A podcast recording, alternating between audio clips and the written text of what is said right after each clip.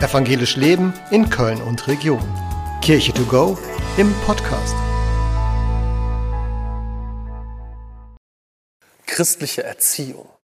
Tja, du sollst Vater und Mutter ehren. So wurde das zumindest vor vielen Jahren den Kindern immer noch eingebläut. Respekt, Unterordnung und vor allen Dingen, man muss auf seine Eltern hören. Ich selbst habe keine Kinder, von daher finde ich es ein bisschen schwierig, etwas über christliche Erziehung zu sagen.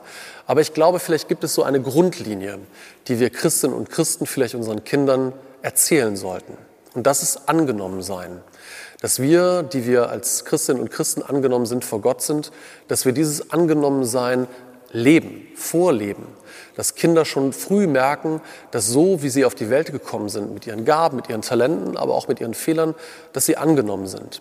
Und vor allen Dingen, dass wir Christinnen und Christen mit Scheitern anders umgehen in diesem Leben. Dass es okay ist, sich auch mal zu verlaufen. Dass es okay ist, dass man vielleicht auch auf eigenen Wegen unterwegs ist und erstmal gar nicht so genau weiß, wo es lang geht.